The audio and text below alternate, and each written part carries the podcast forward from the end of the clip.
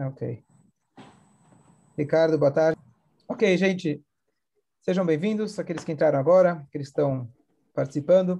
Então, esse shur, na verdade, eu comecei aqui com o Yitzhak, uma vez por semana, já faz bastante tempo, e ele pediu há um tempo atrás para a gente começar a estudar o Tânia. E eu, agora em Shavuot, pensando, meditando, falando, bom, a gente tem que aumentar em Torá e abrir para mais gente, então eu pensei esse shur que eu fazia só com ele, a gente abrir para mais gente, quanto mais gente poder participar. E a minha ideia nesse shur é pegar uma turma, talvez está um pouco mais acostumada com o estudo de Torá, Guimará, e a gente, Bezrat Hashem, se aprofundar. E a ideia do livro, escolhido por ele, para mim, me caiu muito bem, porque o livro Tânia, para mim, é um livro que eu tenho paixão, e eu posso dizer com todas as letras que esse livro é, muda e continua mudando minha vida. Ou seja, em termos de Avodat Hashem, em termos de como cumprir as mitzvot, kavaná, é, traço de caráter, esse livro realmente mudou minha vida. E no meu dia a dia, muitas coisas que eu faço, é, eu, se às vezes eu deixo o Yetzirará controlar, mas pelo menos eu lembro o que o Tânia fala que a gente deveria estar fazendo. Então, a gente começou na introdução, só vou resumir onde a gente está, a gente está no meio do capítulo 1, para a gente poder continuar e a gente vai fazer a leitura dentro. O Alter Ebe viveu 200 anos atrás e ele recebia muitos alunos. E as perguntas que faziam para ele normalmente era sempre uma questão de Avodat Hashem. Como servir Hashem melhor, como lidar com isso, com aquilo. E ele falou, eu não tenho mais tempo para conseguir receber cada um. E ele fez uma proposta muito, uma, uma proposta muito corajosa e muito audaciosa, de escrever um livro que ele coloca na introdução. Nesse livro, você vai ter todas as respostas. Então, imagina alguém, Ricardo está aí, você vai colocar um oftalmologista, um médico, ele vai falar para você, olha, aqui você tem a cura para todas as doenças. É uma coisa um pouco corajosa demais. Então, o que, que significa isso? Que quer dizer todas as perguntas? As perguntas que a gente está falando aqui são perguntas no Avodat Hashem. Número dois, a conclusão que a gente tirou estudando isso é de que a única maneira de você escrever uma resposta para um, resposta para todas as perguntas é você concluindo que só existe uma única resposta. E dessa forma, se você entender essa resposta, você vai poder aplicar ela para as infinitas situações do nosso dia a dia. Então, o que, que significa isso? Um Yehudi, ele quer servir a Hashem. A Torá fala para a gente que é muito próximo de você no final da Torá, Moshe Rabbeinu fala, de que é muito próximo para vocês poderem cumprirem todas as mitzvot, beficha, com a boca, bilvavcha, com o coração, lá sotó, para poder cumprir. E a grande pergunta é, eu posso controlar a minha fala? Eu posso controlar, eventualmente, as minhas atitudes? Mas como eu posso ter a Avat Hashem e Irat Hashem? Se isso é uma exigência básica da Torá, eu deveria conseguir fazer isso. Qual é o botão que eu aperto? Isso é, uma, é, é um, é um tema muito difícil. E o Alter com esses primeiros 53 livros que compõem a primeira sessão do Tânia, 53, desculpa, capítulos que compõem a primeira sessão do Tânia, ele escreve como se fosse assim uma tese, aonde ele coloca para você em termos práticos como é possível para você ter Avat Hashem, Irat Hashem, controle da raiva, controle da tristeza, você conseguir dominar o seu Yetzirará, e, claro, ele vai dar para você a receita. A gente tem que conseguir aplicar ela. Já é um outro passo. Mas o livro, é essa, essa é a proposta que ele dá para a gente. E a gente, então, falou o seguinte, como é possível que ele vai dar para a gente essa proposta da gente poder servir a Hashem, ter amor a Hashem, etc. Então, qual que é a resposta? A resposta é, vou resumir, eu comentei semana passada, uma, uma história conhecida, famosa, racídica, de que havia um Hassid chamado Mendel Futterfass. Ele foi encarregado, na verdade, ele, na Rússia, ele conseguiu falsificar muitos passaportes poloneses e salvou centenas de Eudim, inclusive famílias aqui no Brasil se salvaram graças a ele. Ele já é falecido, mas ele vinha anualmente aqui para o Brasil pedir da cá para Estivai, etc. E das experiências que ele passou, oito anos em campos de trabalhos no Gulag, ele conta que uma vez ele estava sentado com um grupo de, de ladrões, e ele conhecia a linguagem deles, ele se deu bem com eles, e ele viu uma das regras da prisão que era proibido jogar cartas. E quando eles começavam a fazer barulho, chegava o guarda, chegava o policial, e eles sumiam com as cartas. E quando o policial saía, eles continuavam jogando como se fosse que nada aconteceu. História famosa.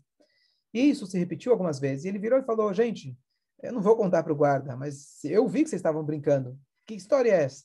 Onde vocês esconderam a carta? O guarda revistou todo mundo. E no final da história, eles mostraram para ele que eles escondiam a carta no bolso do próprio guarda. Então ele se dava o trabalho de procurar nos bolsos de todo mundo e ele esquecia de procurar no próprio bolso dele. E essa talvez é uma introdução boa para o Tânia, de que se a gente quer responder qualquer pergunta, a gente precisa se conhecer. Então, a proposta do Tânia é um caminho longo, que no final ele é curto. É um caminho que ele propõe para a gente, vamos parar e entender quem é o Yehudi. Qual é o relacionamento que ele tem com a Torá, qual o relacionamento que ele tem com as mitzvot e o relacionamento, obviamente, com Hashem. Na hora que a gente se conhecer melhor, aí sim a gente vai ter a chave para a gente poder para a gente poder ter o melhor Avodat Hashem. Então, essa que esse livro se destaca justamente por o Alter Rebbe ter feito algo extremamente estruturado, começo, meio e fim, como se fosse um Shulchan Aruch para a alma. Todos os livros que a gente fala de Avodat Hashem, que a gente lê de Avodat Hashem, não é um Shulchan Aruch. São pensamentos, são psukim, são é, talvez histórias. Aqui não. Aqui é como se fosse um Shulchan Aruch estruturado. Ele está dizendo, olha, você vai fazer uma cozinha kasher, você precisa ter carne e leite, você precisa ter talheres separados, a louça. E ele começa falando passo a passo, até que você possa ter a, a visão, a imagem completa, para você poder, aí sim, é, entender qual, qual é o nosso relacionamento com nós mesmos, com Hashem, com a Torá e com as mitzvot. Então, o início do Tânia, esse primeiro meio capítulo que quem talvez não acompanhou, nesse momento agora não é tão importante, é, ele simplesmente está questionando quem é o tzadik, quem é o rachá, quem é o benoni, e o que ele provou para a gente é que se uma pessoa faz uma pequena haverá, seja midarabanan, seja é, bitul torá, a pessoa já é chamada rachá gamur. Então, quem é o benoni? Que o nome e o apelido desse livro é o livro dos intermediários. Quem seria o intermediário? Então, o primeiro ponto que ele provou para a gente é de que para ser o intermediário tem que ser alguém que não faz nenhuma haverá. Quem é o tzadik, então? Qual é a diferença entre o tzadik e o Benoni? E aqui a gente começou, semana, a gente discutiu semana passada, de que a gente, a primeira coisa que o Tânia coloca para a gente, ele coloca a gente na realidade, quem nós somos. Um tzadik, podemos chamar ele de um anjo aqui na terra. Um tzadik não é alguém que não faz averot. Não fazer averot é igual cessar fogo agora lá no Oriente Médio. Cessar fogo significa, ele está lá, pronto para atacar, vai ficar quieto por um tempinho. Tzadik é alguém que tem paz verdadeira, como na época de Shlomo. É alguém que, Bechlal, não tem o instinto negativo, não tem Yetzarará. Podemos chamar ele de um malach aqui na terra. Por isso está escrito em relação a David Amelech, ele tinha um vácuo dentro do coração, que através dos taniot que ele fez depois do pecado de Batsheva, ele conseguiu realmente eliminar o Yetzerará dele. Não é que ele tem o Yetzer e ele controla, e sim ele não tem o Yetzer. E essa proposta o Alterebe tira para a gente e fala, a gente sabe que o Alterebe escreveu um livro chamado Sefer Tzadikim, e esse livro foi queimado. Lá, Lemala decidiram que não era não era para ter esse livro. Ou seja, que ninguém aqui precisa almejar ser tzadik. A gente não precisa ter como gol achando que eu vou ter uma vida tranquila, que não vou ter mais, ter, ter mais que, que, lidar com Yetzerará. Saiba, diz o Alterebe, de antemão, o Yetzerará vai te acompanhar até o resto da vida. Esquece. Não pensa que você vai agora estudar muita Torá e aí você vai, já está acostumado. Não pensa que você vai se controlar o Yitzhará de certa, certo desejo por muito tempo e daqui a um tempo eu posso soltar as rédeas. Não. A vida inteira você vai ter esse, esse, é, esse desafio. Então, aqui que a gente parou semana passada. E nesse ponto exato, que a gente vai começar a agora dentro do Tânia, ele vai começar para a gente, vai falar para a gente o ponto que acho que é o mais essencial e mais estrutural de tudo aquilo que a gente vai ver na continuação do Time. O que, que ele vai dizer para a gente? Nós estamos acostumados, especialmente todos que estão aqui, estudam livros de Avatar Hashem, livros que a gente busca servir a Hashem melhor, busca ser pessoas religiosas, apesar de todas as né, dificuldades que o mundo apresenta para a gente, etc., exposições que a gente tem. E a gente está acostumado ao termo que a Gemara fala para a gente inúmeras vezes, é Yetzerara e Yetzertov. Yetzerara e Yetzer Tov, o Alterebe, entre aspas, nas minhas palavras, logo derruba essa tese. Não tem Yetzerara, estou exagerando, não é bem assim. Não tem Yetzerara e Yetzer Tov. Yetzer significa eu tenho um impulso. Então eu tenho aquele anjinho azulzinho, bonitinho do lado direito, e aquele esquerdo, preto, vermelho, sei lá, com, a, com, os, com o garfo do inferno na mão. Né? Que, significaria isso? Isso significaria eu, eu sou Kadosh, eu sou gente boa. De vez em quando o cara fala, ah, Yetzerará me pegou. Não consegui levantar para filar. Eu, eu acabei comendo uma coisa que não devia. Então, o que, que você acaba fazendo? O Yetzerará é algo alheio a você mesmo e você continua sendo o Ishtaor Vekadosh. E esse é ponto número um. Ponto número dois, o Yetzerará seria como se fosse um detalhe, um, um, um, parte de você. O que o Alter Ebe, ele agora dá para a gente a, imagem, o picture verdadeiro, é de que não é que você tem um Yetzer. O Yetzer, ele é um detalhe, ele é uma parte de algo muito mais complexo, chamado Nefesh, chamado alma. E alma temos duas, Nefesh Elokit e Nefesh Abahamit. Alma divina e alma animal. Qual que é o Hidush de falar Nefesh, em vez de chamar de Yetzer? O Yetzer, de forma geral, é as midot do Nefesh que a gente está falando. Yetzer Tov são as midot do Nefesh Elokit, Yetzer Ara são as midot do Nefesh Abamit. Os traços, as, os impulsos emocionais. Qual que é o riduz de falar que é Nefesh? Então, olha que interessante. Se eu digo que é um Yetzer, o Yetzer eu posso controlar. Se eu digo que é um Nefesh, eu não tenho como controlar. Eu tenho que transformar. Esse é o grande riduz do Tânia. Yetzer, eu tenho um impulso. Então, o cara tem impulso de fumar, ele tem impulso de comer certas coisas. Tá bom, você vai lá no psicólogo, você assiste um programa que te fala que é bom você parar de comer certas coisas. O médico fala, se você continuar comendo isso, aqui a X tempo você vai ficar doente. Tá bom, então você controla, controla, controla e pronto. Agora, se eu falo que não é um Yetzer, não é algo que você come, é tudo. Você tem que mudar completamente a sua vida. Você é o problema. Você precisa de um psicólogo, um psiquiatra. É um trabalho holístico. Eu preciso transformar, transformar você todo. Então, não é um controle que eu preciso exercer. Eu preciso me conhecer para fazer uma verdadeira transformação. E essa, esse é o primeiro ponto que ele vai mostrar para a gente, que nós somos dois. Não temos dois. Nós somos dois. Vamos começar a ler e aí depois eu abro para perguntas, Bezrat Hashem. Então, a gente está aqui no meio do capítulo Aleph. Vou pegar aqui direto do hebraico, espero que vocês consigam acompanhar com facilidade, tem pontinho. Ah, biura inyan. Peraí, deixa eu compartilhar a tela, que não está aqui ainda.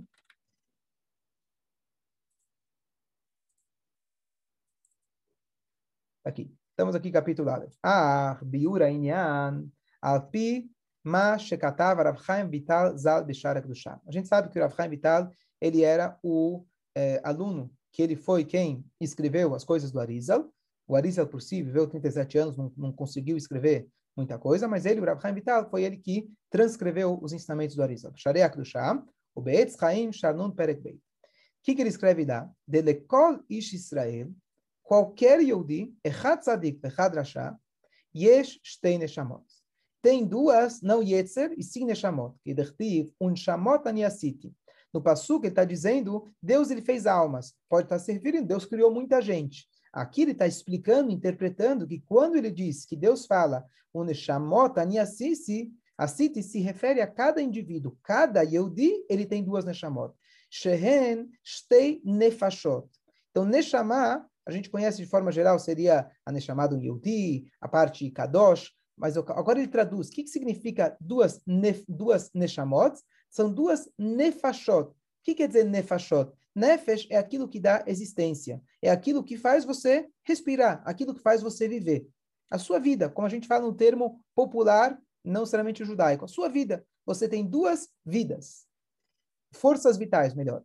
Nefesh achar, uma nefesh, mitzada klipá vesitra achra, do lado de klipá e sitra achra. Esse é um termo que ele vai se repetir ao longo do Tânia, eu logo explico melhor o que, que significa, mas de forma geral, clipar é o lado negativo, citra, achra, é, citra em aramaico é lado, achra é de trás, ou outro, acher, outro lado, veia mitlabeshet bedam adam leachayot aguf. E essa nefesh, essa primeira nefesh, ela é a que entra no sangue, o sangue nosso, a nossa vida. É ela que dá esse, esse sopro da vida, essa força vital que nós temos para poder dar hayut, vida para o corpo. O que dertiv, ele traz o pasuk, que nefesh abassar padamhi. A gente sabe que a Torá fala algumas vezes em relação à proibição de comer sangue, a proibição de derramar sangue, matar alguém, porque é no sangue que está o nefesh da pessoa. É lá que é o nefesh mitlabeshet, lá que ela se envolve. O mimeno baot kolamidot raot. E dessa primeira nefesh, que é a nefesh vital, a alma animal, dela que vem todos os traços de midot, sentimentos, raot negativos. Me'arba yesodot raim sheba, dos quatro Yesodó, dos quatro elementos maus que tem nela. Então, vou parar e explicar um pouquinho o que, que a gente estava dizendo aqui. Então, a primeira coisa que ele está dizendo para a gente é Nefesh Achat, a primeira Nefesh. Você esperaria que se a gente está estudando o livro Tânia, qual que seria o Nefesh Achat? Primeiro ele vai descrever para você, o Tonefesh Eloki, tua ligação com Deus, e que Deus criou, Atanefach Tabi, não. Nefesh Achat, a primeira, ele começa falando sobre Nefesh Abamit. Por quê? Porque essa é a primeira que nós temos. Um bebê, ele nasce, o Nefesh Abamit, ele está presente lá desde o início. Por isso que o Nefesh Eloki, o Yetzer Tov, é chamado, ele é, é, é por isso que o Yetzer Tov, quando ele entra, ele tem uma dificuldade muito grande. Por quê?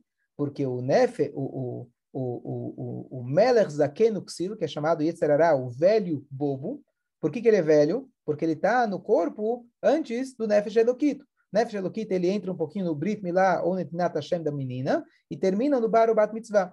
Por isso, quando ele vai entrar, o Nefesh Elokit, chega o dono da casa e fala, peraí, você está entrando aqui na minha casa? Eu já mando nesse corpo há muitos anos. Já estou aqui há 12, 13 anos mandando nesse corpo. Quem é você? Então, ele é Melach Zaken, ele é o velho. E Xida, ele é bobo porque ele traz, não que ele é bobo, ele é muito inteligente, mas ele engana a gente, faz da gente bobo. Então, ele é velho bobo.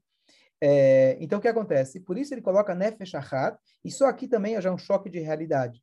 O Alter Ebe está falando para você, esquece, vamos olhar quem você é. Ontem eu vi um machado muito bom, de que é, num casamento, é, às vezes a gente, é, o, o, o, Rabino está falando, ah, as minhas necessidades, necessidades dela e etc. E ele fala, o que, que eu estou falando de necessidade? A gente aprende na Torá que você tem que ser batelo, tem que ter cabalatolo, tem que fazer o para o outro e acabou. Ele falou, isso é fantástico. Mas imagina que eu tenho um, um vale e duas montanhas. A altura, do, a altura da montanha é mil metros de altura. E você olhou no Waze que nesse lugar onde você está indo tinha que ter uma ponte. Então você chega lá, perto da ponte, e não tem ponte nenhuma. Então qual que é a tua reação? Você para? Se uma pessoa vai chegar e falar, bom, está escrito, deveria ter uma ponte aqui. Então se tem uma ponte, eu vou continuar. E a pessoa vai cair muito longe. Então diz o Alterebe para você, deveria. Vamos ver depois o que deveria, o teu Nefesh tua conexão com Deus, maravilhoso. Mas vamos ver aqui a realidade. Tachlis. A nossa realidade, o que é? Nefesh Achad. Temos essa primeira alma. Qual é o nosso primeiro instinto? Qual é a nossa identidade? A primeira identidade, nós, seres humanos, carnais, que estamos aqui no mundo, Nefesh Abamit. O que é Nefesh Abamit? Eu vivo, eu respiro, eu como, eu tenho um instinto natural de procriar e tudo que isso engloba e assim por diante. Isso é Nefesh Abamit. Por que Bahamit? Em português cabe muito bem, que é animal, está ligado com ânimo. A alma que me dá ânimo. Não é malvada, ela se torna malvada se você separa. Peraí. É... Fala. Tá com a gente?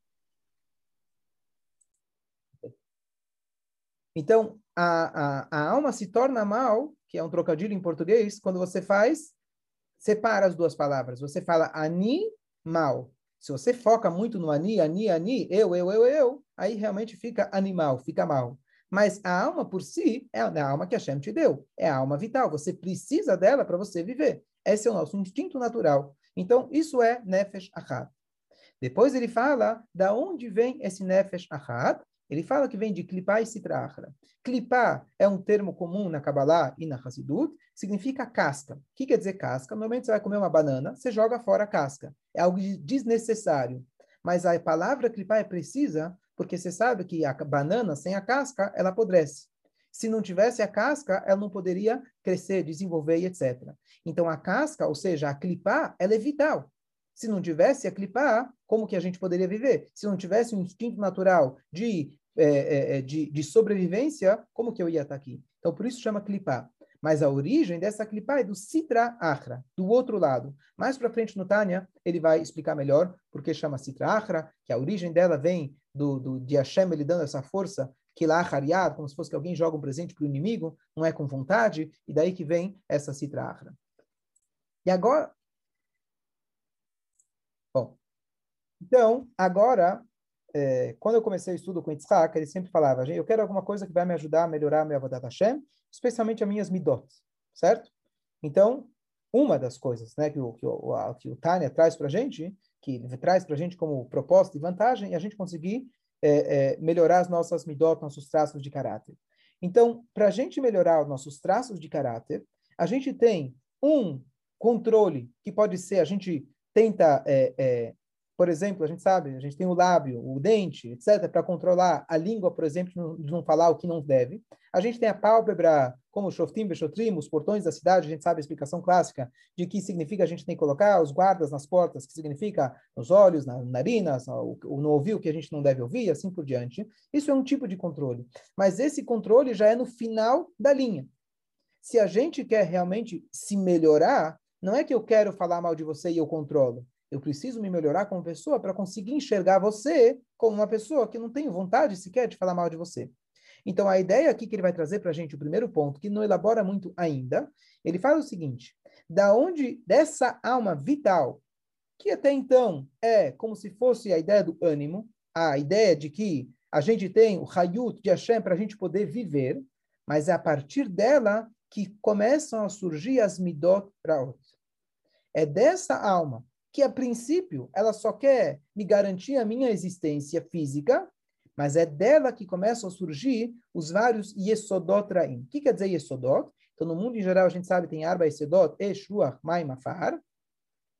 E, e o Alter Eber, ele traduz isso no sentido psicológico. Então, a gente tem Esh no sentido psicológico, um tipo de midá que ela está ligada com o fogo. O que, que é o fogo? Ele é quente e ele sobe. Tem um Amidá que está ligado com Afar, que ele é pesado e, portanto, ele é seco e ele puxa a gente para baixo. Tem aquele que é que não tem consistência. E tem aquele que é Maim, que simboliza, vai dizer que simboliza para a gente os prazeres. Então, é claro, é algo simbólico apenas, mas da mesma maneira que o mundo ele é formado de quatro elementos, assim também o nosso Nefesh Abamid, que ele representa justamente essa conexão nossa com o corpo, com a existência, com o mundo, ele também é formado de quatro Yesodot. Então, vamos ler aqui que o Alter Rebbe coloca para a gente. Terraino, kas vegavá misoda esh. Kas é raiva. Gavá é, não precisa traduzir, orgulho. Eles vêm do Yesoda esh. Shenigba lemala. Essa é a única coisa, praticamente, aqui no mundo que a gente tem, que se você coloca a vela para baixo, ela, o fogo quer subir. Normalmente tudo sofre da gravidade e cai. O esh, ele nigba lemala, ele se eleva. O kas, ele é calor, certo? A gavá, ela é a ideia de se elevar, se achar superior aos outros. Vetavat atanugim. Ainda ele não está, por enquanto, ele não está condenando nada disso. Aqui, olha que interessante. Ele não está dizendo, olha, vai controlar o teu caso. Não. Ele está te dizendo que você, naturalmente, você tem quatro Yesodot, e eles são a base, está te dando a, a, o diagnóstico. O diagnóstico é, somos formados de quatro Yesodot, e eles são a origem para o Kas e a Gavá. Vetavat atanugim. E a natureza humana que nós temos desejos por prazeres, Misodamai. Isso é chamado Yesod, o elemento água. Por quê? Que a Mai Matzmichim Kolminei Tanuk. Porque a água, ela faz crescer todos os tipos de Tanugim. Essa parte do Tânia já pesquisei bastante, bastante, para ver qual exatamente é a ligação do Maim com água. Não ainda cheguei, não cheguei numa conclusão ainda para mim, pelo menos satisfatória. Mas a ideia Tavata Tanugim, a gente sabe de forma geral que a água, ela traz tranquilidade. Alguém, o pessoal vai para a praia, a pessoa vai para uma cachoeira, o barulho da água, assim por diante, traz para a gente uma tranquilidade. E, é, e, a, e a água, essa lachluchita, essa, o molhado da água, isso representa todos os tipos de Tanugim. Veholelut veleitzanut. Olelut e leitzanut. Olelut tem a ver com frivolidade. Leitzanut é palhaçada. Veitpa'arut. Itpa'arut vem de a pessoa ficar se achando. Udvarim betelim. E palavras vãs, bater papo à toa, etc. Misodarua. Isso vem do vento. O que quer dizer o vento? Você infla um balão, de repente você coloca uma, uma agulha, tudo, de repente você vê que não era nada. Então as pessoas às vezes ficam contando piada e passam horas à noite jogando, brincando e etc. Conversa fora. No final do dia se sente o quê? Você sente um balão vazio. Você percebeu que tudo que você fez não tinha, não tinha é, é, fundamento nenhum. E aqui uma coisa interessante que itpa arut é diferente de gavá. Gavá é o cara que ele tem do que se achar. Ele é inteligente, ele é rico, ele influencia, tem influência, o que for. Então ele tem do que se achar e fica se achando. Itparut é aquele cara que é um Zé Ninguém e fica se achando. Então esse é realmente o primeiro, ele tem do que se achar, ele tem consistência, mas claro que ele está ele tá dando crédito para ele mesmo, em vez de Hashem, etc. Aqui o cara claro não tem que se achar, o cara fica se achando, conta aquela, aquela piada do cara que, que chegou, foi lá e encontrou o Safra. E aí ele encontra o Safra, ele O Safra pergunta como você chama, e ele fala, olha, você conhece o, o Rothschild? Conheço. E você conhece o outro lá, o dono do outro banco? Conheço. E ele começa a perguntar para o Safra se ele conhece todo mundo. E você? E você quem é? Ah, não, eu sou, eu sou o Schlepper mesmo. Né? Então, é o cara, ele não tem berlado que se achar, mas ele imita para ele, ele fica enchendo o, o, ego dele, mas no fundo, no fundo é só ruach, é só ar, só vento. Veatzlut, veatzlut, veatzvut, misodafar. E agora, preguiça e melancolia, isso vem do yesodafar. Isso é fácil de conectar, porque ele é seco, traz a gente para baixo, peso e etc. Isso é a melancolia e a tristeza. Aqui a gente não está falando sobre coisas que são, por exemplo, é, que alguém precisa de, de, um, de um tratamento, é, etc., e no, no, quando a pessoa está, Deus nos livre, em depressão, extrema, etc., não é isso que o Tânia vem, vem para isso, Nitnar Eshut Larofederapota, a pessoa tem que buscar um médico. Aqui a gente está falando um, uma, uma dificuldade no Avodat Hashem, o que é comum, a pessoa acorda de manhã, não estou afim, não quero, eu estou para baixo, estou sem vontade, estou sem empolgação. Então, isso é, isso é a far. Então, essa é a primeira parte que nós temos dentro do, do é, da, da, dessa primeira nefesh. Então, nós temos a nefesh, que ela vem do Sitrahra, ela mitlabeshet badam, e ela vem, ela se expressa, ela tem quatro yesodot, e esses yesodot, eles trazem para a gente todos os tipos de todos os tipos de yetzer, digamos assim. Então, aqui talvez já dá para a gente tirar uma lição prática para nós fazer, bom, eu vou precisar terminar todo o Tânia para começar a melhorar o meu, meus traços de caráter, eu acho que a primeira coisa, a gente sabe que Ediata Mahalah a pessoa que sabe já a doença, já é metade da cura. E aqui já está dando para a gente uma dica de como funciona. Então, a gente pode, por exemplo, nos outros é fácil de identificar. Então, você pega que pega, ah, tá, meu amigo lá, ele é Ruach. Não, aquele cara é bem Ruach mesmo. Não, o outro cara, ele é bem Atzlut, certo? E a gente começa a identificar. Então, em vez de fazer isso nos outros, que é fácil, a gente tem que começar a identificar na gente. Então, de repente, agora você terminou o shiur, você fala, eu tô com vontade, opa, isso é mãe. Só reconhece. Não, eu, eu, eu agora não tô afim. Tá bom, isso é afar. E você começa a identificar quem você é. Não, aqui, por enquanto, não condenou, não falou que você era achar por causa disso. Ele está te dizendo quais são a natureza, quais são as naturezas humanas. Todos nós temos esses quatro, é impossível que o ser humano não é composto dessas quatro, mas a gente deve ter, com certeza, uma delas que pelo menos em momentos ou personalidades que a gente é. Tem gente que é mais mãe, tem gente que é mais ruach e assim por diante. Então, a primeira coisa, se eu quero começar a me melhorar, ao invés de eu lidar, por exemplo, como que eu controlo o meu CAS? Como que eu controlo Leitzanut? Eu, primeira coisa, eu falar, de onde vem o CAS? Ah, o CAS é só da Esh. Então, eu já consigo, por exemplo, eu tenho quatro, estou estudando aqui a medicina da alma, eu tenho quatro tipos de doenças que deram origem às outras. Então tá bom, se eu já consigo identificar que essa doença pertence à categoria tal, então eu já tenho uma certa ideia e já me adianto um pouquinho, pelo menos para eu avançar no meu autoconhecimento. Eu tendo esse autoconhecimento, não quer dizer que eu vou mudar alguma coisa, mas esse é o primeiro passo, isso já ajuda bastante. Então, talvez como lição de casa aqui, a gente, essa semana, tentar identificar um pouquinho de qual Yesod a gente está. Então, se você está com Tavá, Maim, de repente está cansado, não está afim, Atzvut, e você começa a identificar que todas essas coisas que ao longo do nosso dia elas são tão presentes, tão pertinentes, tão recorrentes, elas pertencem ao nosso instinto humano, ao nosso instinto animal. Ponto. Essa é a primeira, essa é a primeira lição. Dúvidas, comentários? Agora, agora a gente vai apenas começar aqui, a gente vai entrar aqui num tema que é um dos temas mais é, difíceis da gente explicar ou até entender, mas eu vou explicar de forma, digamos assim, sem entrar em muitos detalhes. Mas ele vai dizer aqui que dentro do Nefesh Abahamit existe uma diferença entre um Yehudi e um não Yehudi. Ou seja, no próximo capítulo vai falar que o Yehudi tem Nefesh Eloki, tem uma conexão única com Hashem e etc. Que isso é único a nós, isso é fácil de provar, digamos assim. Mas aqui o que ele vai dizer é que mesmo no Nefesh Abahamit do Yehudi, existe uma diferença entre o Nefesh Abahamit do Yehudi para o Nefesh Abahamit de um não Yehudi. Então, Vegam Midotovot Shebeteva Kol Israel Betolotam. Dentro dessas quatro, que a gente, dentro do Nefesh Abahamit, que aparentemente a gente condenou ela, dizendo que ela tem quatro coisas ruins, mas já no Nefesh Abahamit do Yehudi, ele tem Midotovot. Ou seja, cada um de nós nós temos Midot Avot de forma natural, sem você precisar meditar, fazer uma Avodat Hashem. Nós, como natureza, como instinto nosso, mesmo da mesma maneira que você tem um instinto de comer, dormir, etc., é, é, é, é, o instinto natural de existência, você tem, nós temos um, no nosso Teva, Betoldotam de nascença, como Rahmanut, Ugmedus Hasadim, Baot Mimena. Elas também vêm, Rahmanut, piedade, Ugmedus Hasadim, prática de boas ações, elas vêm, não necessariamente o Nefesh Elokit, vem do próprio Nefesh Elamit. Por quê? Que Bisrael, Nefesh Zud Eklipat, Noga, Sheyesh Bagam Kentov. Então aqui ele entra um assunto, linguagem um pouco cabalística, mas o que ele está dizendo é que o nosso Nefesh Abamid é diferente do Nefesh Abamid de um não-judeu.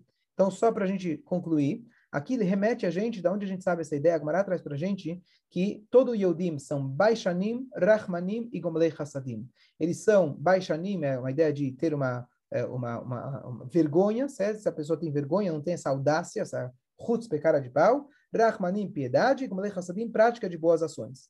Então, aqui ele fala a, a história que a, que a Gemara conta para a gente é o seguinte, David Amelech, quando ele estava fugindo de Shaul, Shaul foi o primeiro rei, o genro dele era David, até que Shmuel falou para ele que o próximo rei seria David.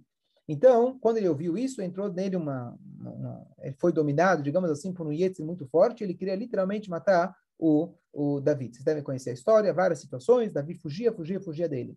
Até que um belo dia, Davi ele fugiu, fugiu, fugiu, ele conseguiu é, chegar morrendo de fome num lugar chamado Nov. Nov, justo lá tinha tinha um Mishkan, Mishkan da época, e ele se refugiou lá. Eles não sabiam, claro, que tinha essa discórdia entre Shlomo e Davi. Eles foram lá, deram para ele uma espada, deram para ele comida e salvaram a vida dele. Tá bom? O Shlomo Amelech, o Shaul Amelech, desculpa, quando ele ficou sabendo que eles ajudaram, eles foram cúmplices em ajudar o inimigo dele, ele mandou matar é, os Koanim de novo. E ele, é, não lembro quantos foram, mas acho que foram mais de 100 Koanim, morreram nessa história. Tá bom? E aí, o que acontece? No Mishkan, você tinha um, um, um povo, uma família que se chamavam Givonim. O que quer dizer Givonim? Quem lembra a história de Yoshua, quando entrou em Eretz Israel, era proibido eles fazerem um pacto com os nativos da terra, com os Knanim. Os Givonim, eles, na verdade, eles eram de um lugar chamado Givon, é, chamado Givon, e eles fingiram, chegaram para Yoshua, fingiram, colocaram fantasias, como se fosse que eles vieram de um país distante. E eles falaram: olha, a gente está aqui em Israel, a gente não é daqui, vamos fazer as pazes. Yoshua errou, não se, não, não se consultou com o Urim Tumim, não se consultou com Hashem, e ele fez um pacto de paz com eles. Logo depois descobriram que eles eram nativos de Israel. Então eles ficaram muito chateados, eles estavam com vontade até de matar eles, mas pegaria mal, já que eles tinham feito um pacto com eles, seriam filho Hashem. Então o que, que eles fizeram? Eles se tornaram, eles se tornaram os aguadeiros e, e, e, e lenhadores. E eles tinham essa função de ajudar os Yodim de serem aguadeiros e lenhadores. E o que acontece com o tempo, eles começaram a, a viver com os Yodim, e eles eles eram Yodim, mas só que eles não poderiam se casar com Yodim. Se converteram, aceitaram Hashem, essa é a única forma, porque para quando os Yodim entraram em Israel, os Goim tinham que aceitar Hashem Mitzvot Neinoach, certo? Senão a pessoa tinha que ser um Gertoshav no mínimo. Mas eles não só Gertoshav, eles se tornaram Yodim. E o que acontece? Eles eram proibidos de se casar com uma moça judia, com, com um Yehudi. Então, eles eram Yehudim, mas assim, não existe isso hoje em dia, mas um Yehudi de segunda categoria, literalmente. Era um Yehudi, mas ele não podia se misturar com o resto. E, esse, e, a função deles era como se fosse servir o resto do povo. Essa foi a, o remédio, a solução que eles encontraram para aquele povo. E assim eles ficaram por décadas, por, por, por, por, por gerações, aliás, e assim era. E esses, esses eh, Givonim, eles serviam no Mishkan, também ajudavam o serviço do Mishkan.